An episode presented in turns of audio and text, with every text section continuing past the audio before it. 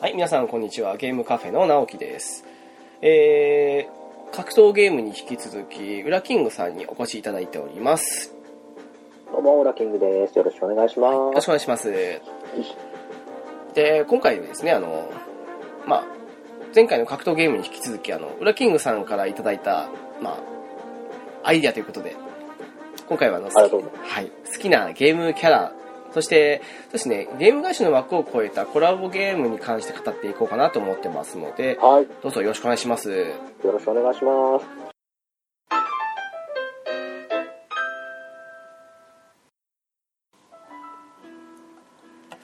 えー、好きなゲームキャラとはいういこ、とで話していこうかなってことなんですけども、はい。ウラキングさんとしてはあの好きなゲームキャラっていう風になった時に真っ先に浮かぶのってどのキャラになりますかねそうですね。僕今パッと思い浮かんだので言うと、はい魔界魔界村のアーサーでいちごパンツのす。はい。 そうなです。るほどなんだろう。まあやっぱりこの魔界村の難しさっていうのもありますし、はいそれこそ鎧の下パンツ一丁かよっていうのもありましたから、なかなかすごいですよね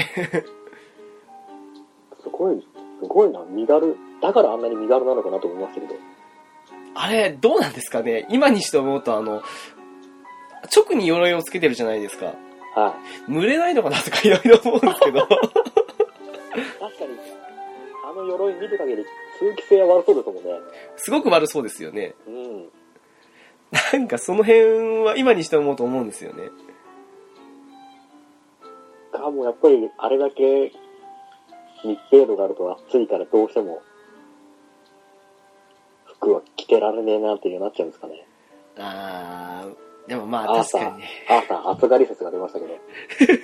でも今更ですけどあの下に服着てほしくないなっていうふうに思ってしまうとこありますからね まあ逆に今思うとそうですね。あれ、あれでやっぱり、正解だったのかもしれないですね。いやーでもあのゲームの性質上結構あの鎧脱がされることが多いわけではい。私何回もあのプリンセスプリンプリンの前にパンツ一丁で行ったことありますからね やっぱそうなっちゃいますよね。なりますね いやー、あれびっくりじゃないですか、やっぱり。助けられる方も。ええこいつパンツ一丁で来やがったやつやりましたね。白馬の王子様はパンツ一丁の上にヒゲ面だったっていう いやーありますよ本当に ですね。僕も、いや、うん、アーサー好きですね。直樹さんはちなみに、パッと思いついたキャラは。な なぜかあの同じカプコンつながりなんですけどロックマンを浮かべちゃいましたよね おー。幼少期やっぱロックマン好きで、あのよくボスの応募のコンテストみたいなのあったじゃないですか。はい。ああいうのにもやっぱりヘラなりに応募するぐらいやっぱロックマン好きでしたよね。うん。なんでしょうね、やっぱりあの、あの辺の、特に喋ったりするわけではないんだけど、変にあの、キャラ的に好きだったっていうのはやっぱありますよ。そうですね。見た目もなんかこう、良かったですよね。そうなんですよね。愛くるしいというか、なんか一応ヘルメット脱ぐと、かなんかそれっぽい、子供のような感じにもなりますけど。でも、こうあの、普通に髪の毛ふさふさなのちょっとびっくりしましたね。そうですよね、あれ。黒髪で。うんああ、そう。結構、意外と髪の量多いなと 思って。よく、よくあの、ヘルメットの中に入れ込んだなと。すごいですよね。普通にヘルメットするだけなのに綺麗に収まりますからね。 あれもあれで、やっぱ、蒸れるんじゃねえかなと思ったんですよね。あーあんだけ密閉してると。どうなんですかねあの、ロボットですけど。 どういう風になってんだろうと思って。あの髪は今にして思うと何、何できてるんだろうと思いますけども。 そうですね。え博士の趣味なんですかね。えライト博士の趣味ですかね、やっぱり。そうですね、あのー好きなキャラっていうか、あの、なんか好きなヒロインとかっていましたああ、ヒロイン。そうだなあのースーパーマリオランドの、はい。あれ、デイジー姫だっけああ、そうですね、はい。ですかね。あー。いや、もうパッと見、ピーチ姫との違いが最初全然わかんないじゃないですか。そうですね、確かに。一緒じゃんと思ったんです。白黒かカラーの違いじゃねえのと思ったんですけど。でよくよく調べてみると、あ、違うんだと思って。違う姫を助けに行ってるんだと思って。確かに、まあ、パッ、な、なんですかね、あの、色替えじゃないですけど。 そうですよね。うーん。が今パッと今出てきましたね。なるほど。 はい。ちなみに直樹さんは、いやー、ちょっとふっといてなかなか浮かばないところはあるんですけど、はいただそうですね、ヒロイン、ヒロイン、ヒロイン。 なん、あー、嫌いな方のヒロインなら浮かびましたよ。誰だなんとなく想像ができなくもない気がするんですけど。あの、バハムトラグーンの、来ました ね。予想通りですね。えー、もう、なんですかね、好きなヒロインって言われると今、なかなかピンとこなかったのに、なんか逆に今、嫌いな方は浮かんでしまったっていうこと不思議な感じですけどね。それこそスクエア三大悪女の一人じゃないです ああ、確かそんな風に言われてますよね。か。はヨヨですよね、確かあれ。い。いよいよです。はですよね。あれはひどかったですね。い。いやー、あれは本当にひどいですね。ちょっと子供ながらにこいつひどいなと思いましたもん、やっぱり。よくあんなシナリオにしたなって思いましたね。いやー、思いました。なんかもうあの、なんですかね、進めば進むほどこいつ何言ってんだと思うような感じの、あの、いやー、あれは本当に 悪い女だなと思いましたもん。なんかあのーちょうどあの時、確か、そうですね。私基本的にゲームにあのリアルなキャラの名前って付けたりしないんですけど、はい。で、あのーまあ普通にデフォルトネームじゃないですけど、そのまま普通にやったりしてたんですが、はい。あれあの、友人が2人ほどやってたんですよ。はい。あれってあの、名前自分で付けれるじゃないですか。あー、つけれますね。はい。あれ、好きな子の名前付けた友人、悲惨だなと思ったんですよね。いや、あれは本当に、へこみますよね。へこみますね。なんであんな風にしちゃったんだろうって思ったんですけどね。いや、なんだろう、こう、まあ、負の、負の部分が強く出ちゃったんでしょう ね。制作陣の。いやー、なんですかね、本当に。 そういえば、やっぱり、はい、はい。三大悪女って今誰になってるんですか、あれ。確か、あれ、あと二人誰だああ、誰だっけな。ヨヨがすぐ出たやつなの確かあれですよね、一人あの、ライバーライブのあの、ですよね。ああ、そうだったかな、確か。あの、オルステッドの時のあの、姫様っていうか、ああ、はいはいはいはいはいはい。なのは記憶してるんですけど、あともう一人誰だったかなと思ってます、思ったんですけど、あーちょっとまあ、うわ、気になる。パッと当ててこないんですけどね。パッとになるね。 やっぱそれぐらい、スクエアを切っての、アークドでしたからね、ヨヨは。悪女ですね。なんか、後にも先にもあれほど嫌なヒロインはいいないた、いたかなっていう、 いや、いないかなみたいな感じののがありますからね。まあ、そうですね。これだけ、あの、いろいろ進んだ、いろんな話も出てきてる現代に至っても、なかなかいないかもしれないっていう、あの、ヒロイン像という。 そうですね。あ、あそこまでのヒロインは、まあ、そうそう、そうそう作れないんじゃないですかね。よほど嫌われる覚悟で作らないと無理ですよね。ほんと、よっぽどな、よっぽどな、そのこそ、うつ展開じゃないですけど、はい。トラウマゲーでも作らない限り。いやー、本当ですよ。なんか、それこそあの、あの、まあちょっと先の話になってしまうんですけど、あの、はゲームカフェの方で、えーっと、トラウマだったとか嫌だと思ったシーンを上げていこう的な感じの企画を今、そのうちやろうっていうふうにしてますけど、はある意味、これトラウマな一つと思いますよ。い。いや、もう、当当時プレイした人たちには、しっかりとなおもの一つになってるんじゃないですか ね。 いやー、嫌な女でしたからね。はい ちょっとあのゲーム正直あの、ドラゴンになんか物をあげてる時シーンぐらいしかもうあんまり記憶ないぐらいにあのシーン、なんかその、うん、余裕関連以外はあんまりっていうとこありますもん、正直。そうですね。えやっぱり本当に子ど、ね、子供ながらに結構、植え付けられましたからね、あの印象は。えあれはひどかったです。はいほんとひどかったですよ。そうです。僕、ヒロインでもう一人浮かんだんですけど、はい、なんパッあの、それこそ、えっ、と、ドンキーコングのはい。レディーって言ったじゃないですか。あの、助ける、助ける方です。あれちょっとわかんないですね。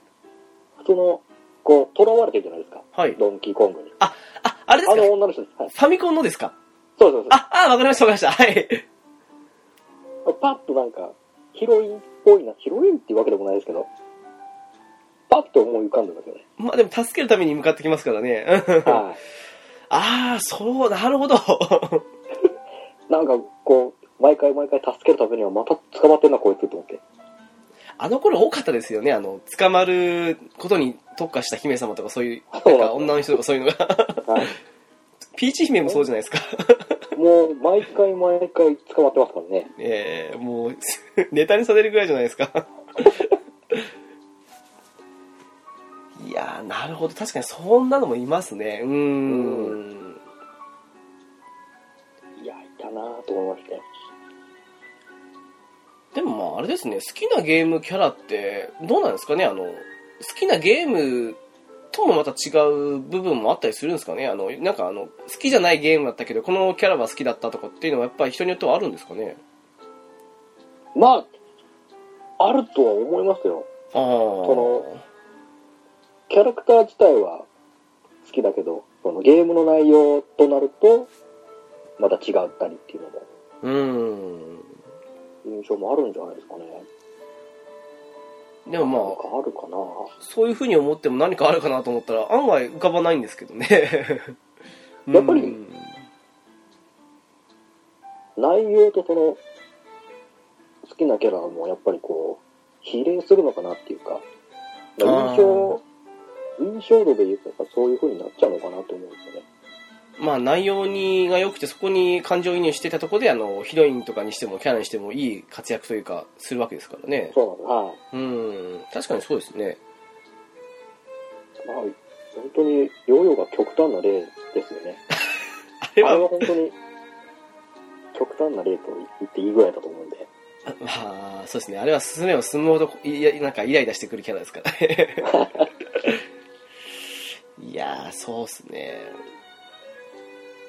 あとそれあまではいは例いえば、こう、まあ、主人公格もいいんですけど、それこそ、雑魚キャラと言いますか、はいそういうキャラクターの中でこう結構好きだなってキャラクターとかいますか雑魚まあ雑魚でもないけど雑魚的な扱いされるところで言うと私あの FF のギルガメッシュですかね あー、まあ、あいつはもういい。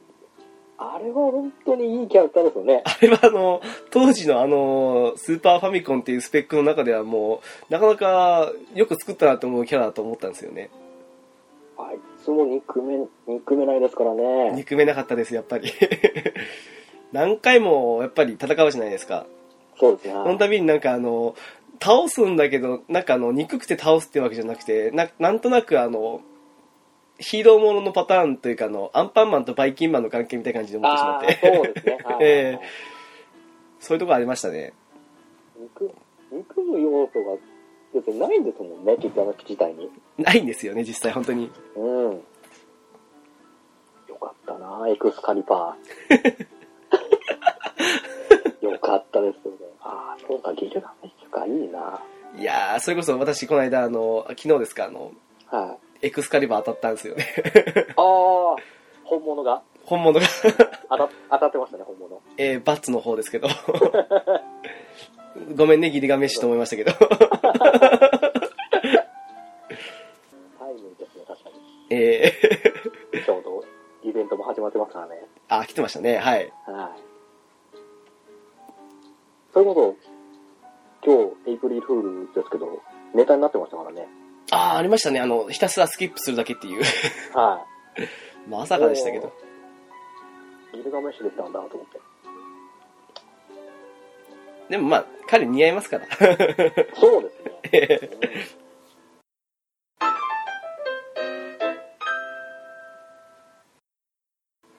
逆にあの、ウラキングさんはあの、何かそういうキャラで好きなキャラっていらっしゃいますかえっとですね、僕、それこそ、ドラクエ3の神高ですかね。あ、んわかりますよ。 はいなんとなくその、まあうん。まあ、まだちょっと、ギルガメッシュに似たようなところもあると思うんですけど、はい。 なんか、なんかいいじゃないですか。憎めないですね。憎めないです。なんかこ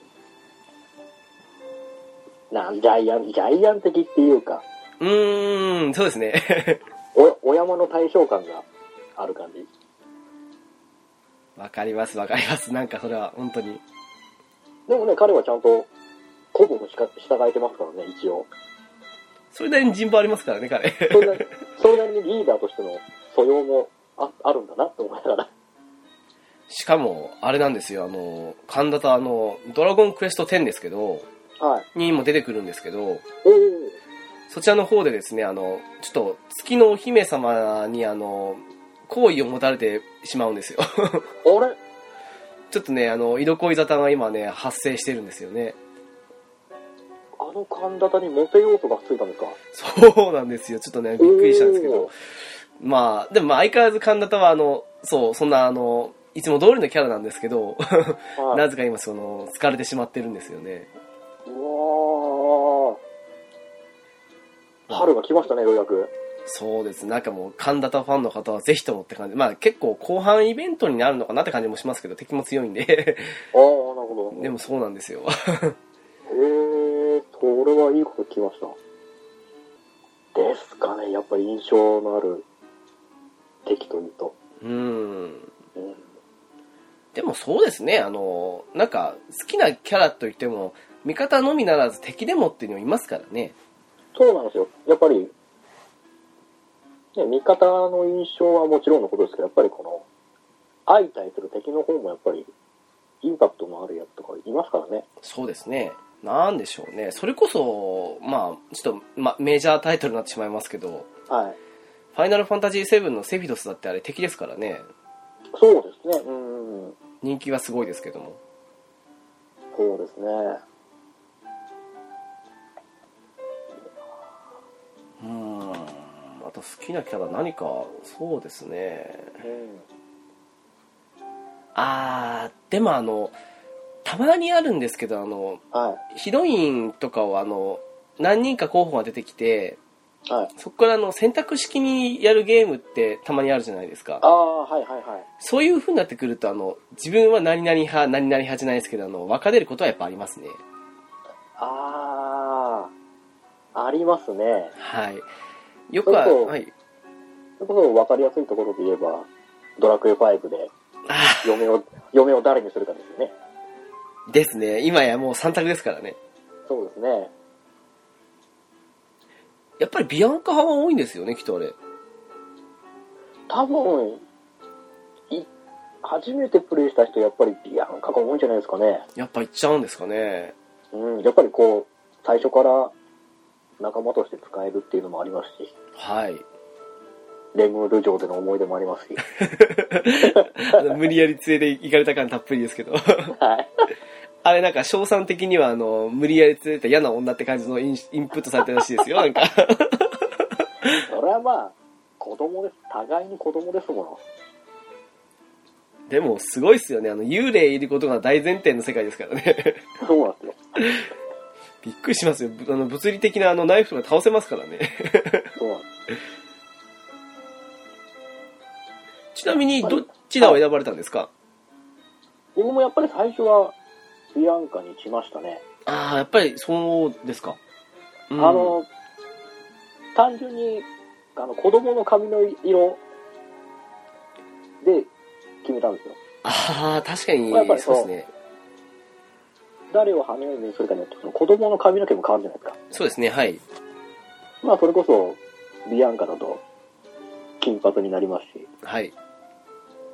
フローラだと青でしたっけそうですね。で、デボラだと黒髪になるって感じで。な、なんでしょうね、あの、青と黒も別に変っていうわけではないはずなのに、妙に、あの、違和感というか。そうなんですよ。なんかやっぱり、こう、鳥山明さんのイラストの、で描かれたあの子供の、うん。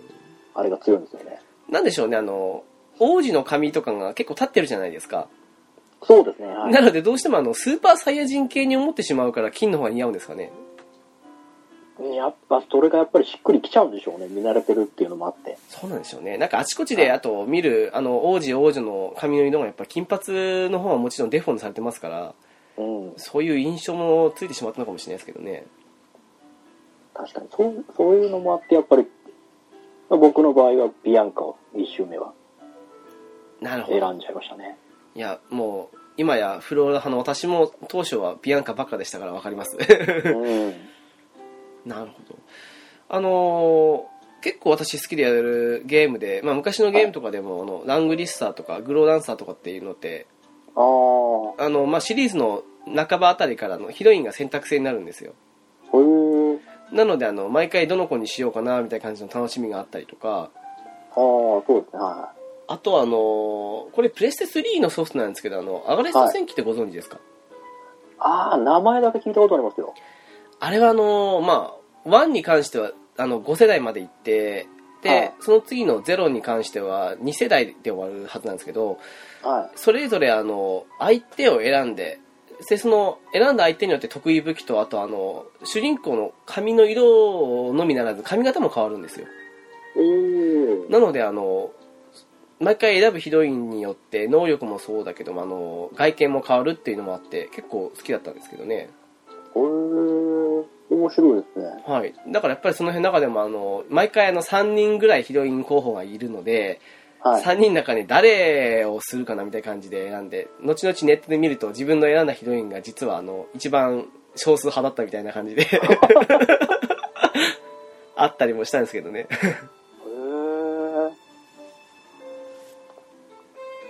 えやってちょっと興味持ってきましたねアガレスト戦記もあれは結構独特な戦闘システムなんですけどあの覚えたらすごく面白いなと思いましたねへえあとあの何よりあの白砂じゃないですけどあのすごいレアな武器とかを収集するのがすごく楽面白くておーもう強いボス倒したらあのすごいものすごく強い武器とか取れたりするのでそれ取るのは本当楽しかった感じがしますねああそういう収集の楽しみもあってはいもう私好きであの1とその次の0やってでもそその後の2がちょっとは肌に合わなくてやめちゃったんですけど それまではそすごく好きでやったんですよねっかちょっと手出してみようかなあぜひとも 今あはのい多分1000円もしないで買えると思うのであそっか あそうだ今思い出しました、あのヒロインといえばまあ、はいテイルズ系が結構あれかなっていうあまあ、あそう、ヒロインのみならず、ですねうん、キャラもそうですけど、なんか、すごい好きなキャラ多いのは、テイルズかなって今思っちゃいましたね。ああ確かに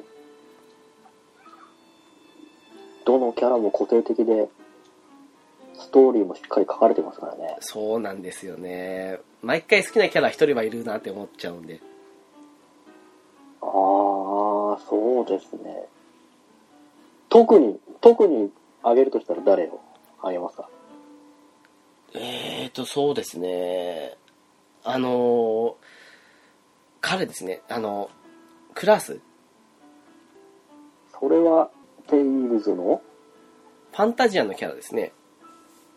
あはいはいはいはいはいはいはいあの、召喚師ですけど、彼がなんかすごい好きだったのもあって、なんかあのーそうですね、比較的あのまあ、素直というか、堅物というか、少しあの、そんな、陽気な部分もいろいろだったりする、なんか典型的な主人公だったあの、主人公たちに対して、結構、そうですね、お兄さんまではやるじゃないですけど、なんかすごく、そんな部分もあったので、すごい好きだったんですよね。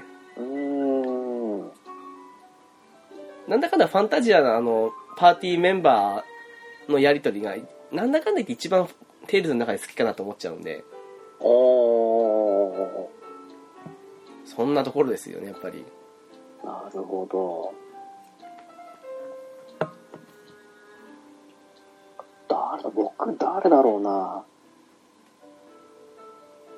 あー。いや、どうだろう、けいや、考えてみると結構コートつけがたいですよね。いやーそうだと思いますようーん。そうだな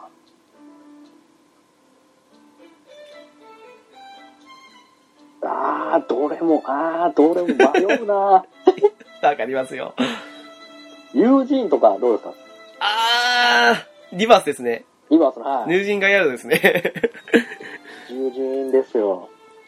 彼も良かったですねなんかあのそれこそ本当クラス同様になんかもうあのすごいみんなを見守ってるじゃないですけど あこのう、なんかね、ええわかりますそれはなんでしたっけ、それこそ、魔王とのやりとりとかも。そうですねあれこそなんか父親的な感じのところありましたからねわ、かりますなんかリバースって、んリバースもそのパーティーメンバーの中のが結構良くて私好きだったんですけどねそうですね。えベイグもなんだかんだいて、話すようになりまし たからね。えまあ無口と言いながらもなんかその嫌なやつじゃなかったですからね そうなんですよ。ええわかりまもうす怖いよ人っていうわけでもななかったんで、そこまで。そうですね物静かなだけな感じもしましたからねそうなんですよ。逆にあの結構世間的には評判のいい G アビスの方が私合わなかったんですよねあなんかすごくパーティー。ィーメンバー感の仲が悪くて あ、そうなんですか、あれ。なんか悪いんですか。ないや個人的にすごいそのふうに思ってたんですよねへえ。なんかこう、互いに壁があるっていうか。そうですねなんか腹黒かったりなんかそのいろいろあったりって感じがして こう、なんか結構意見が食い違ったりとかもするんですか。な結構燃え燃えてましたよあでどうしてもあのファンタジアとかみたいな感じのあの仲良く行くじゃないですけどそはの当時まだあのまだスーパーファミコンプレステぐらいの時代ですからストーリーはあってもキャラクター同士の個性っていうのはそんなんでも仲いいというか仲間に入ったら終わりっていう部分がまだ強い時期だったんであ。はい。その中で仲間に入った後もみんなでやり取りして仲良くやってるっていうのとあとやっぱりテイルズ独特ですけど自分の操るキャラ以外はオートなわけですからはい。それであの一緒に戦ってる感が、まあ、当時のゲームとしてはすごく感じられたっていうのもあってすごいあの、うん。その辺のあ温かさというかそういうのが好きだったんであの G アビスの、うん、仲悪い感はどうも好きじゃなかったですねへえ。そっか、仲悪いんだ。あ、私2周目行かずにやめちゃいましたもんやっぱりそうなんです大抵テイルズって周回するんですけどか。はうん G アビスぐうわぐらいかなですね多分い。一周でお腹いっぱいに。違う意味でお腹ですね、うん、ちょっともたれちゃったかなという。そうですね、うん、あリバースもちょっとあの途中、もうそのあの1周、2周目とかって感じで、なぜやめたんですけど、でもリバースは結構面白く終えた感じはあったんだけど、もう本当に、ジアビスに関しては、うんって思いましたね。 なるほどな。確かに世間的にはすごい人気で、それこそ、ねえ、ジアービスで一気にメジャーになったと言っても過言じゃないぐらいですけど、なぜかそう、あのすごい評価高いんですよ。なぜかさ、失礼ですけど。まあ本当にいろんなところで評価高いですもんね。ねえでも、個人的には下手したらあのワーストに入るぐらいかもしれないなっていうぐらいの、ああ、もテイルズの中で、うそんなに、テイルズシリーズの中でも、そうですね、まああの、テンペストはある意味除外しないといけないとは思うんですけども。 まあそれぬ抜かしたらやっぱり、うん、ワースト3に入るなっていうふうに思うんですよね。ああ、そうなんですね。個人的には点ですね。僕もまだジアービスはやってないんで、まだ深いところまで話せないですけど。ああ、な、なんですかね。全体のストーリーとか、あとあの、ゲーム、まあ戦闘バランスとか、はい。そういうのはよく丁寧にできてるなとは思うんですよ。おたーだそのキャラクター同士のやりとりが、その辺がすっごい好きじゃなくて、そこですかね。ああ、なるほど。そこでちょっとなんか、あれって思っちゃったんですよね。そうですね。あとどうしてもあの、デスティニー2とかリバースみたいな感じのあの、若干 2D 路線の戦闘からあの、最近流行りのあの 3D はい。路線というか、うん。まあシンフォニアからでしたけど、に入ったあたりだったんで、なんか最近のテイルズだと割とあの、グラフィックの向上だったり、システムの向上もあっていいんですけど、どうしてもちょっとあの、その辺含めてあの、うん、あの当時の 3D 戦闘のあれは好きじゃなかったかなともやっぱありますあよね、個人的あ、には。なるほど。そっか。まあでも、あれだけ作品が出てると、やっぱりどうしても優劣出ちゃいますからね。出ちゃいますねうんそれはありますねまあまあ、人気シリーズゆえの差が、じゃ差がなのかもしれないですけど。はい裏キングさんはあの、はいリリバースまでですか僕そうです、リバースまでです。あそうなんですねやっぱりはいそこで、あの手を止めたっていうには少し理由的なものもあったりとかはいや、別にそんなに、これだっていう理由は多分ないと思うんですけど、ああなるほどジアリスがなんか、えらい、えらいこう持ち上げられたじゃないですか。そうですねはいああいうの見ちゃうとなんかちょっと、天の弱精神じゃないですけど、 あわかりますなんかこう、ちょっと、振りにくくなっちゃうんですよ。それはよくわかります うんなんだろうな、別に、やればやるで多分面白いとは思うんですけど、はいこう、やるに至るまでの取っかかりが、ちょっとなくなっちゃったかなっていうまあ感じなんですよね。そういうのってやっぱありますよね。うん。なんかこう、うーんっていう。急に、急にこう、世間とかで持ち上げられちゃうと、うんうんうん。なんかこう、例えば、音楽とかでもこう、インディーズとかでよかったけど、あ、わかります。メメジャーになるとなんかちょっとほら、それまでの音楽のまたちょっと変わっちゃうっていうのもあったりするじゃないですか。もう一番わかりやすい例えです。ありがとうございます。 は本い。当にそう。まあ、メジャーになったがゆえの、その、あれもあると思うんですけど、はい。どうしてもちょっとその、大衆受けにシフトした路線になっちゃうんじゃないかなっていう。ちょっと丸くなっちゃうんですよね。そうなんです。そう。いい意味でこの、とんがってたわかります。時のあれが、うん。角がなくなっちゃうと、あれっていう。そしてあの、にわかがすごいあの、変な持ち上げ方と、なんか、ドヤ顔してると、途端に冷めちゃうんですよね。 そうなんです。それはわかりますね。なんかこう、あー、なんか、ってなっちゃう、泣いちゃうんですよね。はい。いやー、そういうのありますね。でもそうですね。うん。もう、テーブルシリーズはもう決して嫌いじゃないですよ。はい。もうとっても好きだし、うん。これだけ長く続くぐらいなんで、もう、いいとは思うんですけどね。いや、私も実はあの、そんな困難もあったんで、はい。あの、G アビスの後に一旦置いちゃったんですよ、テイルズを。おー。それまではあの、それこそシンフォニアは最初ゲームキューブで出ましたけど、はい。その時にあの、ゲームキューブ本体と一緒に買うぐらいの熱があったのに、もうあの、もうしばらくいいかなって思っちゃったところもあったんですが、あの、はいはい。ただあの、そうですね、その出たあの、ベスペリアとあと、えっ、と、グレイセス。はい。この2つがあのもう、うん、近年どころかテイルズ全部合わせても個人的に上位に来るぐらいすごいいい作品だったのでおー。そこでまた再熱したところはあるんですよねその一回こう、熱がちょっと冷めたわけじゃないですか。はいで、そこからまたこう、熱をまた復活したっていうきっかけっていうのはなんかあるんですかそうですねあのーベスペリアの評判がすごい良かったのとはい。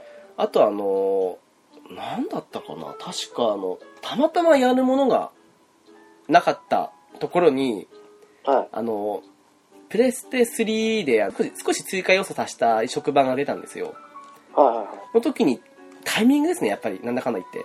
ああ、なるほど。ちょっとあの評判も良かったし、ちょっとあの触れるのもいいかなっていうふうに思って、まあうそんそれですね、やっぱ一番は。うん。そうか。まあそういうタイミングとかも大事ですよね。大事だと思いますね。うん。そういうのも噛み合わないとなかなかこう、冷めた熱も再燃したりとかってなかなかないですからね。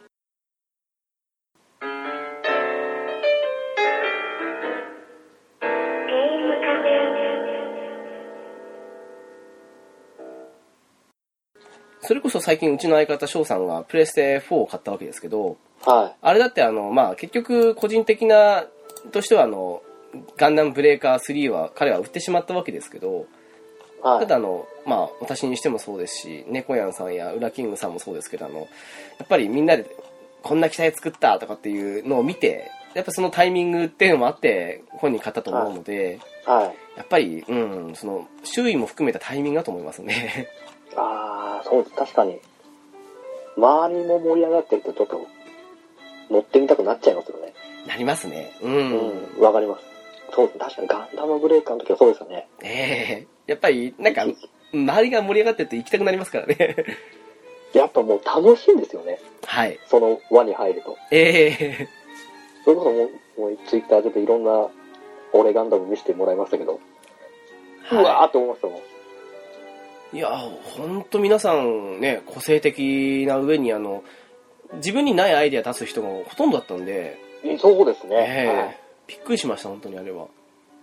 こう、自分一人じゃこう、考えつかないような組み合わせで、いや、配色でこう、こういう見せ方もあるんだとかいうのも、結構いろ、新しい発見いっぱいできましたからね。できました。それこそ、あの、今回から、あの、各パーツを、あの、まあ、オプション的な感じであちこちに付けたじゃないですか。はい。あれで、あの、胸元の部分になんか、あの、球体的な感じの、あの、まあ、そういうデザインの胴ああ体りますねパーツを使ったんですけど、はい。そこにちょっとあの、その球体部分が出るような感じに調整したの、メガ粒子4の、あの、あー、はいはい、はい。でを、うまく大きさとか変えて設置したりしたら、なんかなんとなくそこにあの、よくあるじゃないですか、あの、よくガンダム駅舎とかにもあると思うんですけど、真ん中のとこにあの、まあ、光るというか、そんな感じの、のを演は出いはいはいはいするように、あの、胴体作ってみたりとか、そういうこともできて、あ、これちょっとあの、ネットに上げ上げてみたらいいかもしれないなとかって思うと、やっぱり、作ってる時もワクワクしますし。そうなんですよね。ええこの、作ってる時も楽しいですし、それこそ、ネットに上げての周りの評価がどう来るのかっていうのも楽しいんですよね。そうなんですよね。いやー、ね、最近ようやくアップデートして、ちょっと敵の強さも緩和したみたいですし、なんかいろいろ修正入ったらしいですよね。KIM さんがおっしゃってたんで、ああ、そうなんだと思って。結構、シールドの耐久値が下がって、はい。だいぶ柔らかくなったみたいなんで、いや、あれ指疲れましたよね、正直。 いやー、もう、本当に尋常じゃない方でしたよね、雑魚敵とかでも。ええもう私初日でもう腱鞘炎になるんじゃないかってぐらい腕痛くなりましたもん。 わかります。僕も本当に指が、あーべ、指が痙攣しちゃうんじゃないかっていうぐらいに、バキバキバキバキ押して。そうですか。やっとね、まあ今少しあの、ダークソウルやってるんであれなんですけども、まあ終わってちょっとしたら、スターオーシャンやった後に戻ろうかと思ってるんですけども。 いや、多分そのタイミングでちょっと、なんかまた、追加機会も出るみたいなんで、ですよね。はい、うん。楽しみであります。そのやってた頃にまた、僕も今、ロマサガ2であいっぱいなんで、そうだ、私もね、ロマサガ2落としたままで、まだ、あの、触れてないんですよ。いや、まあまあ、もうじっくり、ロマサガ2に関してはじっくり、ですね、もう、あはの、スカーレット・ウェイズが出る前までには終わらせたいと思ってるんですけそう ど、それぐらいの気持ちでも、さらっとやってもらえれば、ええあ、そういえばあれですよ、あの、本当あの、ちょっと、その、ガンダムのあれになっちゃいますけど、あの、はい、ウラキングさんのはい。作ったあの、シンプルな感じのあの、ガンダムですかああーれあれって後半の方ですけど、あれは本当に、あ、これはシンプルイズベストな、そのまま当てはまる機体だなというふうに思って、すごい好きだったんですよね、あれデザインが本当に。あありがとうございます。いや、もう、なるべく GP、GP シリーズの路線にしようと思ったんで、えなるべくこんなに色は使わず、えうん。少ない色でうまいこと、うまいこといい組み合わせで作れたんで、そうですね。あの配色もパーツ、うん、すごいですよね。やっぱり、そういう一つで印象変わりますもんね。いや、もう全然違いますね。はい。はあ、なんかすいません。なんかあの全然ゲームキャラじゃなかったじゃないですけど。い。キャラから、 キャラから全然離れてますね。でもまあそうですね、テイルズなんかよくそのあの、キャラの誰が好きとかっていうのははっきりするゲームの一つですからね。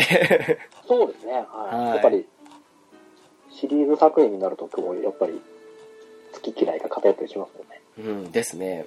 うん。あと、あれじゃないですかね、あの、我々よくあの、猫缶さんの方でお邪魔してますけど、あの、はい。佐賀座談会でやってますけど、佐賀はもい結構、どの主人公を選ぶっていうのは、やっぱりあの、その、キャラが好き嫌いで分かりますよね。そうですね。確かに。こう、ただ単にこう、キャラの、個人個人の能力の差もあると思うんですけど、はい。やっぱり見た目なり、そこのキャラのストーリーとかも、結構、好き嫌い、好き嫌いってわけじゃないですけど、はい。分かれたりしますもんね。そうですよね。パーティーメンバーだって、まるっきり同じなわけじゃないですもんね。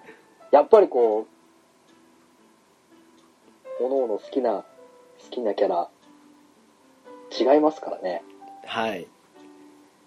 ああいうところでやっぱり、そのパーティーメンバーの自由度とかがあってくると、やっぱりその人の好みによって分かれちゃいますからね。そうですね。そう思うと、そうですね、あの、まあ、タクティクス系とかもそうなんですけど、まあ、スパロボもそうですか。あの、好きな機体やら、もうそうはいそうですね、キャラとかそういうので、やっぱり、どれ使おうとかって好み分かれちゃいますからね。そうですね。はい。やっぱり、全然人によって、戦略や運用の違い方も全然変わりますもんね。そうなりますね。こう、やっぱり、単純にゲームのシステム上の性能で組むっていうのもあると思いますし、あ、そうですね、それはありますね。それこそやっぱりね、スパロボでしたり、好きな作品に特化した編成でしたりもできますから、だかうんうんうん。らそれこそ、あの、直樹さんとかコンバトラー系とかあんまり使わないっておっしゃってたんですけど、ああ、そうですね。ボルテス使ってもコンバトラーあんまり使わないことが多いですね。ですよねはい。もう別に普通に使ったんですよ。ああ、まあそうですよね。うん。まんべんなく。まんべんなくってことはないですけど、別に、うん。コンバトラーは嫌いじゃなかったんで、やっぱり絶対に使わないというか、そういう期待とかもあったりはしたんですかはい、マストキシンです。ああ、 そうなるほど。そうでしたね。マストキシンだけはもう、本当に、そういえばおっしゃってましたね。 そうですよね。まあ、第2次の時は、まだそこまでじゃなかったんですけど、第3次は、完全に、完全に違うなと思ったんで。なんなるで、やっぱりこう、自分の中でやっぱりこう、なんだろうな。ちょっとこう、和装品、まあ、ファンタジー要素といいますか、はい。設定がちょっと、まあ、ファンタジー寄りの設定じゃないですか。そうですね。ラングランっていう世界からのあのちょっとファンタジー感がうんちょっとなっていう、うんまあ、もちろんそんなこと言っちゃったらねダンバインとかあの辺もファンタジー要素満載だから使わねえのかって言われちゃうんですけど別にダンバインは大好きなんで使うんですよああれも召喚系ですもんね。はい。あれ、あれは別に、ダンバインに関しては別に、すんなり入ったんですよ。なんでしょうね。多分何かしらはあるんでしょうけど、きっと。 きっかけというか、多そ分の。多分まあ、昔の作品だけあって、まあ、それなりに完成されてるものだったからっていうのもあるのかもしれないんですけど、ああ、なるほど。うわ、なんだろうなまさき安藤が嫌いなのかなどうしてもあれですよね。あの、はさいっきのヨヨじゃないですけど、あの、はい。ゲームの嫌いなキャラになってますよね。どっちかとのどっちかって言われちゃうとちょっと嫌いな部類に入っちゃいますね、まさきあんの。 嫌いなキャラって、じゃあ逆にあの、まさきもそうでしょうけど、他に何かパッと浮かぶのっていますえ、それこそスパロボとかですかあ、あの、ゲーム全般でいいんですけども。ゲーム全般ですか誰だろうないや、でも、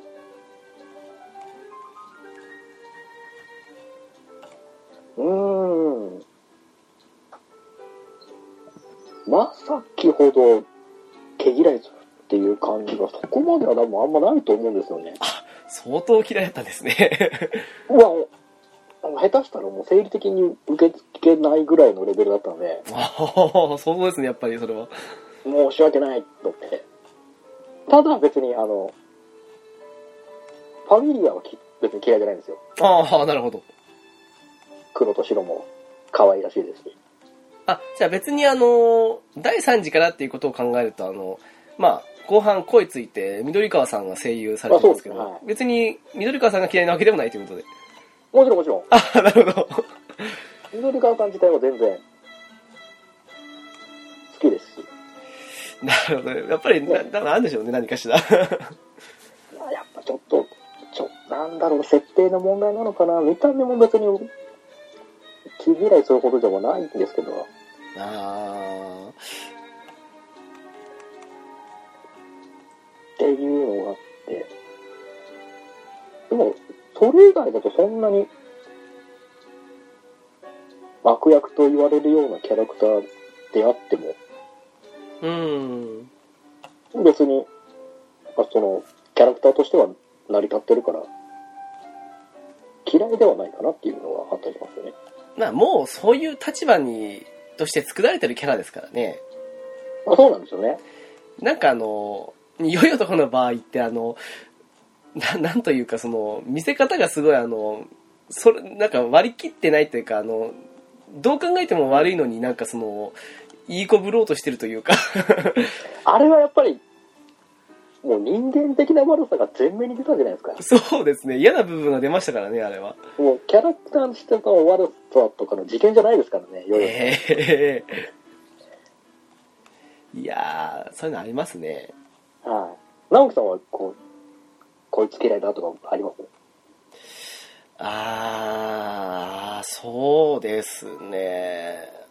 うーん。ファイナルファンタジータクティクスの序盤に出てくるキャラなんですけど、はい。アルガスってキャラがいるんですよ。あー、いますね、アルガス。あいつ確かに分からなくもないです。あれが当初すんごい嫌いだったっていうのはありますよね。うーん、うん、うん、うん、うん。あとあの、ちょっと名前ど忘れしちゃったんですけど、はいあ。の、ファイアーエンブレムのはい。聖戦の系譜のあのしえっとまあ一部のというかの主人公のライバル的な感じのキャラがいたんですけどあー、なんか、あー、なんか、まなあんかいたような気がします。はい。結論から言っちゃうとあのまあ第2部の方の主人公のひに対してヒロインというか、まあ、結局腹違いの腹違いじゃない父親違いの妹になるわけですけど、そのその女の子の父親だと思うんですけど はい。それがすんごい嫌いでしたね昔いおー。今でいうとこのネトダレだと思うんですけどそうですね、はい。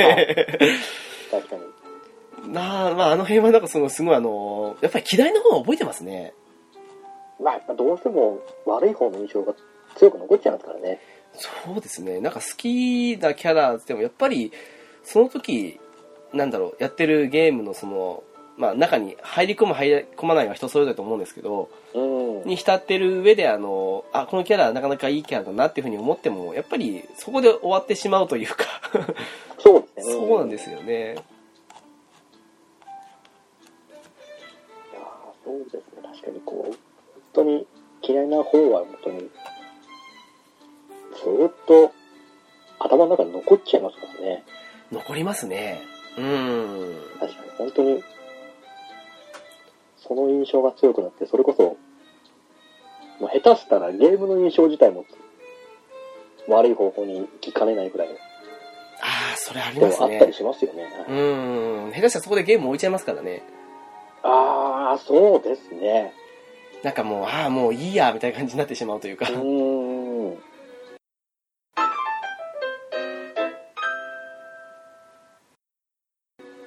あ僕ちょっと思い、ちょっと嫌いなキャラ、ちょっと思いたいんですけど、はい。あの、女神転生シリーズあるじゃないですか。はい。もうカオスヒーローかな。あはい。カオス側のヒーローの、あの、思考といいますか。あ、思考ですね。な るほど。あの、まあ、わか、言ってることわからなくもないんですよね。はい。弱肉強食だっていう、はい。力のあるやつがのし上がっていくんだっていう。わからなくもないんですけど、はい。 それやっちゃうともうなんか、ねえ、それこそ、それこそ無法、無法地帯じゃないですか。まあ、そうなりますよね。もう力のあるやつが正義だっていうことになっちゃうんで、はい。もうそれこそ力のない人たちにとってはもう、地獄とも言いかねないような状況になるわけじゃないですか。弱肉強食ですからね。うん。その辺の、まあ、優劣をつけちゃうのがどうしても、難しいところですよね。なんか、そういう、ここにも少し反発を覚える人もいるでしょうし、はい。逆にあの、まあ、動画はってわけじゃないですけど、なんかその、まあ、すごく、綺麗事並べてるみたいな感じに感じてしまう人もいるかもしれないですし、やっぱり、まあ、そうですね。うん確かに、老眼も、綺麗事を言ってるように見えますけど、それこそ、上の奴らによる管理、統制ですもんね。そうですからね。うん。なんか多分それはあの、シナリオライターさんの書き方次第もあるんでしょうね、きっとあれ。ああ、確かにそうかもしれませんね。えー逆に悪い方の話を書く人っていうのは、すごい人なのかなっていうふうに最近は思ったりはするんですよね。そんだけ印象に残るわけですからね。 そうですね。確かに、こう、こうも、悪い印象をつけるシナリオを作るとなると、やっぱり大変ですよね。ねえいい方を作るのに比べちゃうと。そうなんですよね。でまあいろいろキャラいる中でよく、まあ、まあ似てるようなキャラももちろんいたりはするんですけど、はい。うん、でもそういうふうに個性つけて作るなぁとやっぱ思うんですよね。そうですよね。あれやっぱりキャラとストーリー書いてる人って同じなんですかねいや、やっぱ違うんじゃないですか。やっぱ違うんですかねわかんないですけど、それこそ、まあ、どっちが先かによるんじゃないですか。ああなるほど例えば、キャラクターがあってからのストーリーなのか、ストーリーを作ってからのキャラクターのイラストなのか、ああなるっていほうのど、で多はい、分変わってくると思うんですそれはありますねうんよ。なんでやっぱり多分、まあ、ど両方一つにやったと、それこそ大変じゃないですか。確かにはいちょっとそれこそ、あれの、偏ったりもしちゃうと思いますし。もしくはあれなんですかねあのキャラクターとかを作ってしまってはい。でその上であの、まあ、こういうキャラクターたちですよとした上であのストーリーを別々の人があのその場面場面で作るんですかねああ。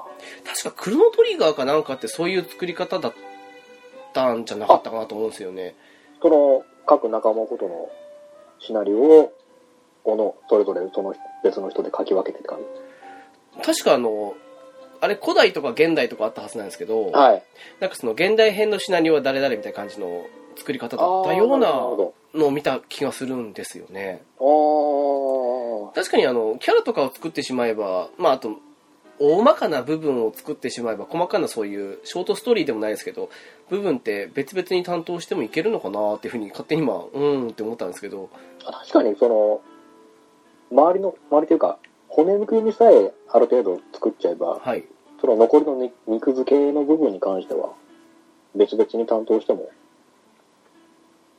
そうですよいね、いんだと思いますけどね、はいうん逆にあのライトノベルなんかはあれストーリーはもう二の次でとにかくキャラを立たせるっていう作り方をしてるんで、まあ、ああのストーリーが 壊滅しててももうあのキャラだけ立ってればいいぐらいの極論ですけどいうあそうですあそねういうあれなんですかそういう作りへ方をして、まあ、全部が全部みたいなもんじゃないんですけどーうんふうにして、まあ、キャラを作った後にもの後にストーリーって感じのストーリーを優先して作る作家さんほどやっぱり後まで残らないっていう業界なんでへえ。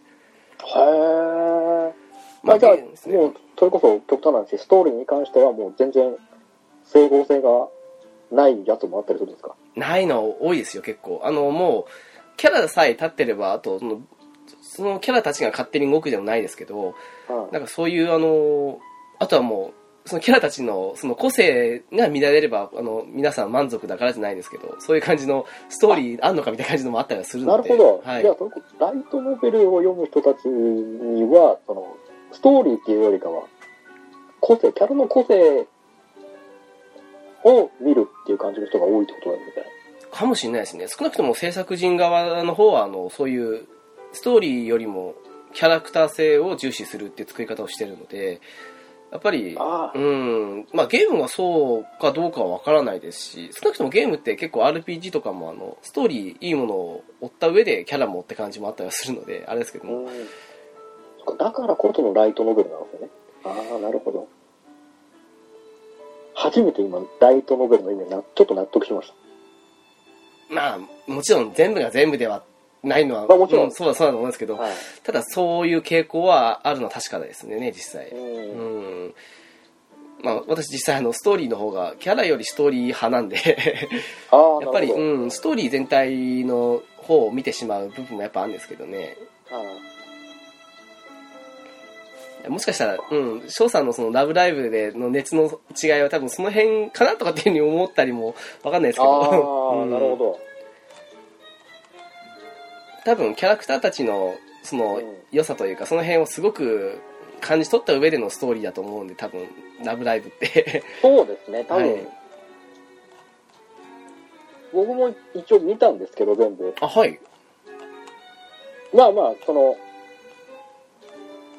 大まかなストーリはいーが、一応頭に入って、そっから僕は、その、各々のキャラクターのあれに入ったんですけど、ああなるほどはいなんかそれこまあまだ一回、一周しか見てないんで、そんなにあれなんですけど、あ一期二期をみ一周したってことでえっと、2期はまだ見てないんですけど、1期をとりあえず一周あなるほど最後までってことであなるほど、はいう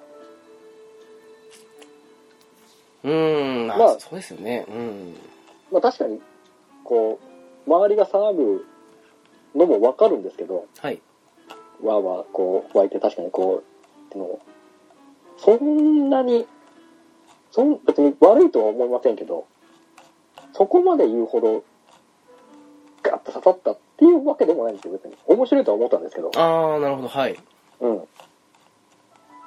多分なんかこそうですねう、僕もちょっとそんな、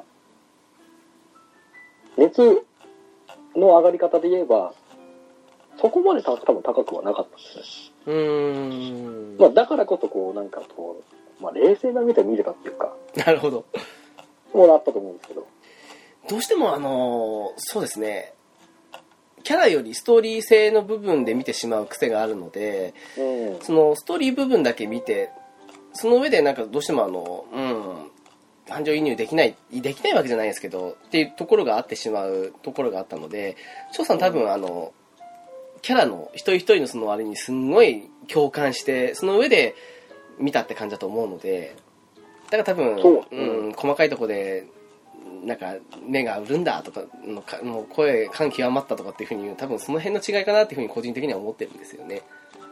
まあそのあれですよねこう見る視点の違いですよね多分そうだと思いますね。うんうん、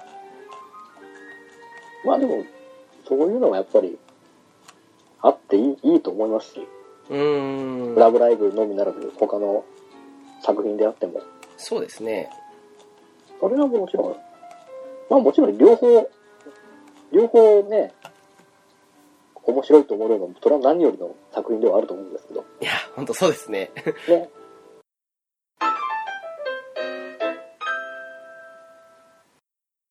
いやそれこそあれですよねこの好きなキャラもそうですけどそのはい。キャラクター性もそしてゲーム自体もどちらも楽しめたっていう感じのゲームとかの方が本当残りますからねやっぱりそうですね。うん。それで言うと、やっぱり、メタルギアシリーズっていうのは、どどっちも相まったんじゃないですかね。あーあーそうですねうーんもうストーリーはもう言わずもがな、はいめちゃ、めちゃめちゃ作り込まれてるじゃないですか。そうですねそれに、それに見合っただけのキャラクターも、しっかりとこう、添えられてるん で、そうですねいい意味で濃かったです うん。だうーんからそれこそもう、あれも、もう映画、映画クラスのものだっていう人もいますもんね。映画を見てるような感覚で。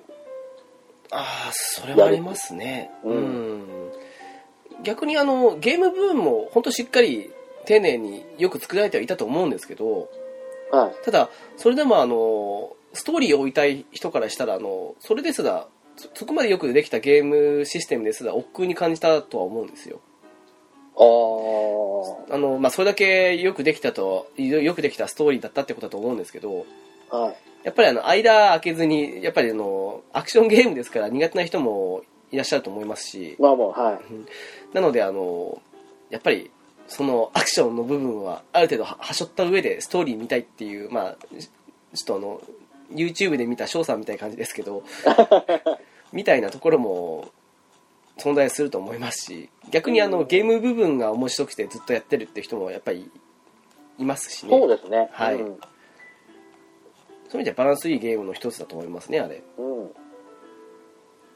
まあ僕も、メタルギアシリーズ3までしかやってないんで、あんまり、あでも全然、それこそ、メタルギア2なんてめちゃくちゃありましたからね。ああーあれは面白かったですからねいやー、何周したんだろうっていうぐらいややってたね。あの もう私でもドクターガーツメンがもう疲れてしまって よくあの今は少しあのトロフィー機能とかであのひ一通りのあの終着点みたいのはありますけどはい。ない中でよくやったなと思ったんですよね ああ、確かにそうですね。はい今考えればよくやったなっていうのもあれ思いますね。そのせいか今そこまでのやる気がないというか時間もないというか まあまあまあ、そこはもう、致したくたないですよね。そうなっちゃいますよねう最近あのプレイされたゲームの中で、なんかすごくこのキャラは好きだったなとかっていうのはいますか、んそうですね、最近ですと、そうだなぁ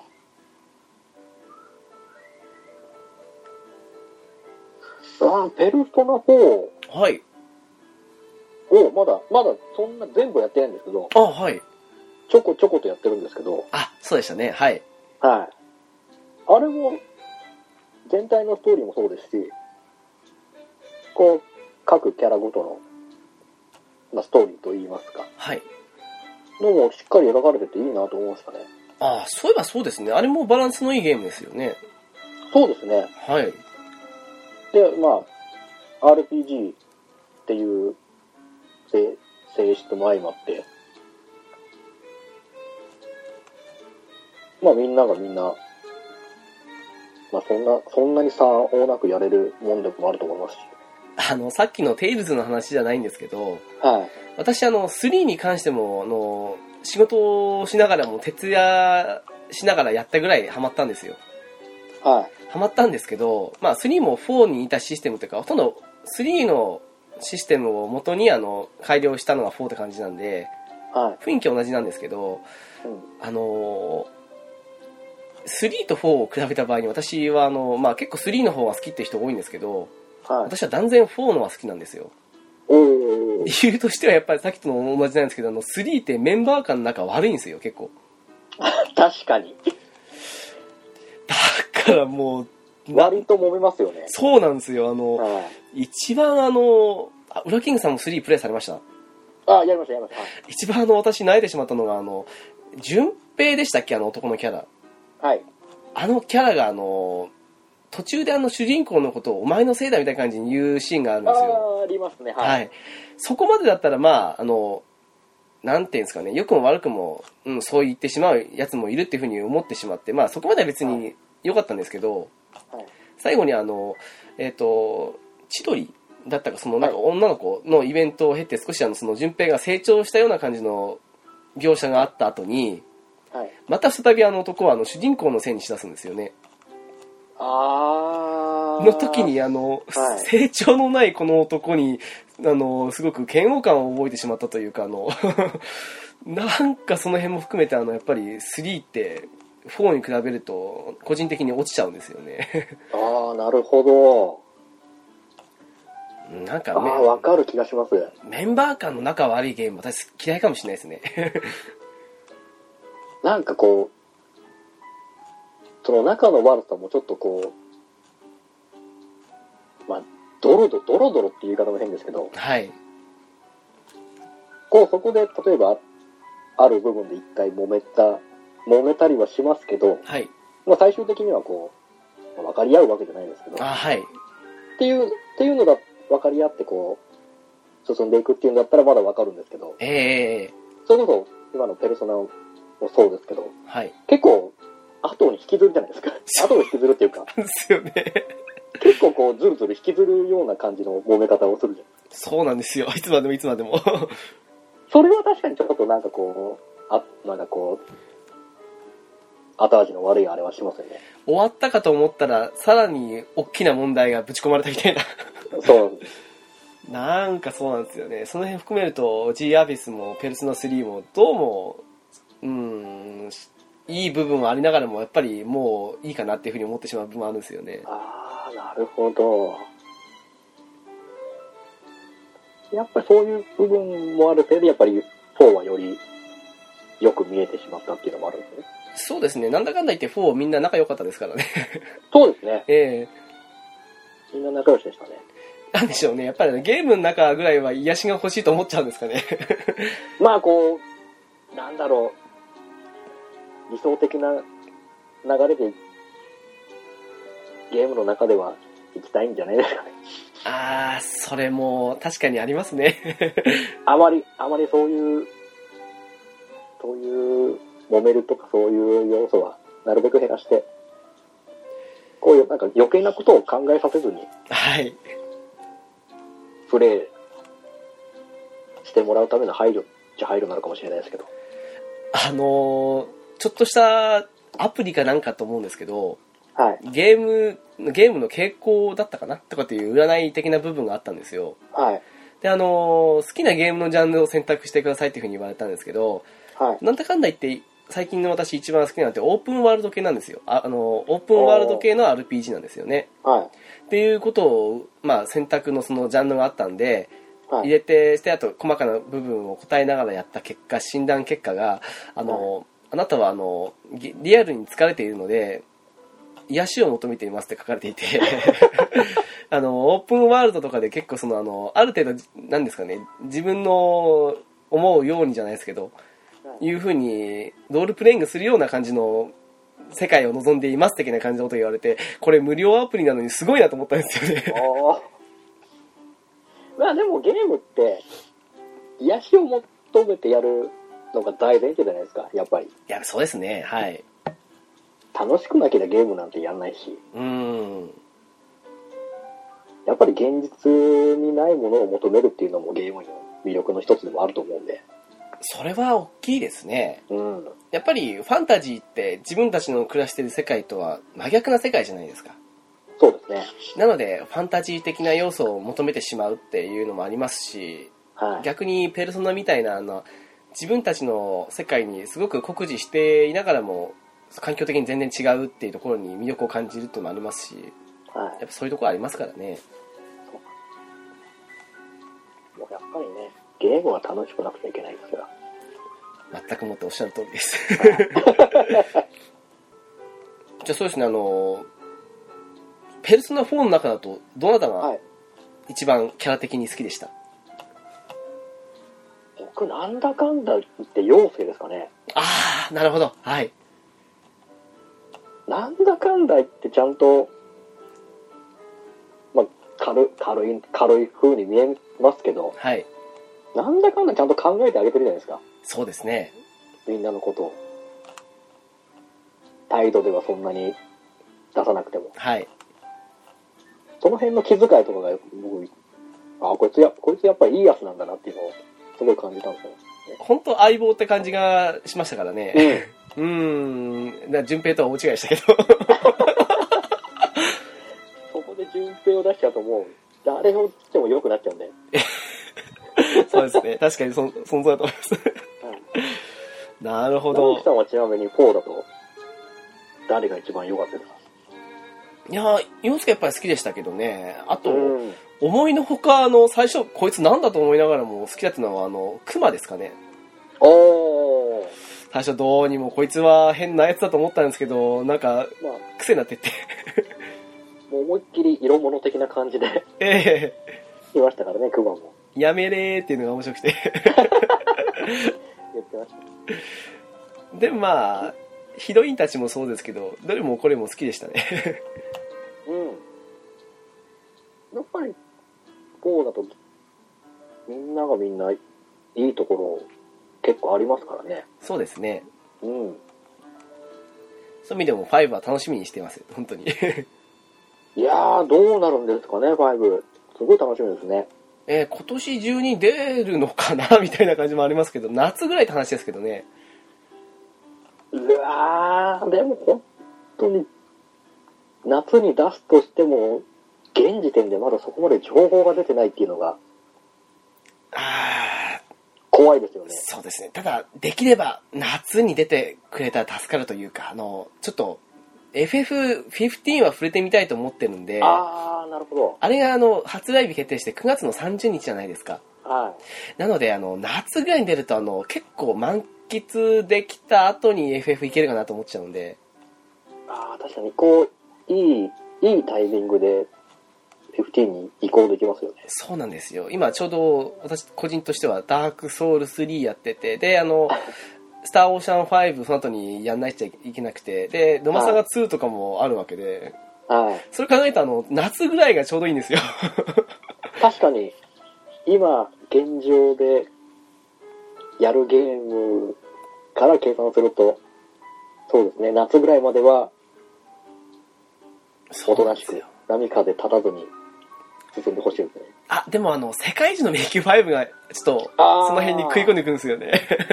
なるほど。また難しいんですけどね。いやーやっぱスケジュール立てるの大変ですよね。難しいですねスケジュールは。はい。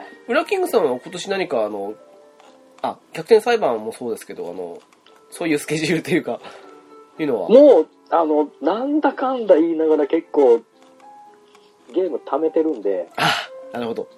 今、もう、直近で買うのは、とりあえず、キャプテンサイバー6のみにして、いいと思います。が出るまではとりあえず、なんとかもう、消化消化の日々ですね。いやーそうですね。私も積みまくってるんで、どうにか消化したいと思ってるんですけどね。うん。あと、あやっぱのりこ、ですよ。はい。今、今、今やっとかないと、それこそ、いつ G ジェネが出るかにもよるんですけど、そうだ、そうでしたね。怖い、怖いですよね。あーそろ怖いですよね。怖いですね。なんか、あれがなんかちょっとその辺に食い込みそうですよね。 下手したら本当に、それこそ、FF とかにぶつけてこな、来てもおかしくないじゃないですか。いやーそうなると私、事前取っちゃうんですけどね。そこでやられちゃうと、本当に、もう、いっぱいいっぱいになっちゃうんで、いやーなっちゃいますね。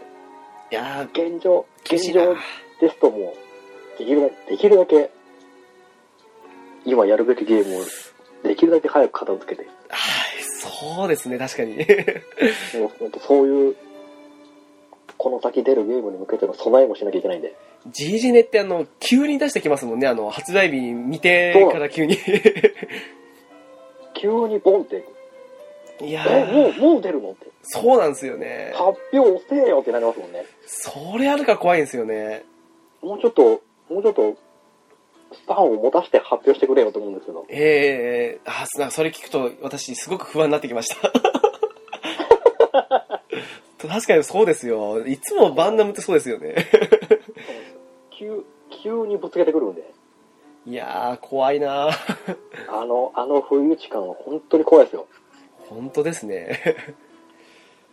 いやー、そうか。なんかあの、それこそあの、片付いて少し手空いたらあの、ウラキングさんおすすめしてたので、あの、スパロボの BX があったじゃないですか。おー、はい。あれはあの、無改造プレイでやってみようかなと思ってたんですけど、少しそこまで回るかどうか怪しくなってきましたね、だん だん。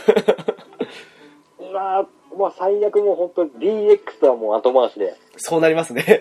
はいもうい、い発売日に買ってないんで、もう今更もあるんで、ゆっくりって感じで考えると、うん、後回しになっちゃうかってなりますけどね。 まあまあまあ、言っちゃってもね、もうそれこそスパロボシリーズなんで、いつもの。まあそうですね。 まあね、やる、やることは大して変わんないんで、はい、ええええその分、そこはもうあんまり考えずにさらっと。そうですね。それ考えてやっぱり、消化すべきは他のタイトルです よ。そう まずはもうそれこそお互い、目の前のゲームをどうにかしなきゃとか。そうですね、もう今だけでも、それこそそうなんですよ、あの、シュタインズゲートゼロとかも買ったままやってないんですよ、あー私ね。やばいなと思うんですけどね。もう積みまくりですから。僕どう本にかし当てに、人のことが言えないほど積んでるんで。 いや、どっかで1週間ぐらい休みあって、まあ、それはまあ、消化しきれないですけどね。 なまかなあなかんか厳しいね、ですよ。本当に、まとまって休みがもらえればね、そこである程度、3割ぐらいでも片付けられればと思うんですよね。ええ本当その通りだと思いますよ。はい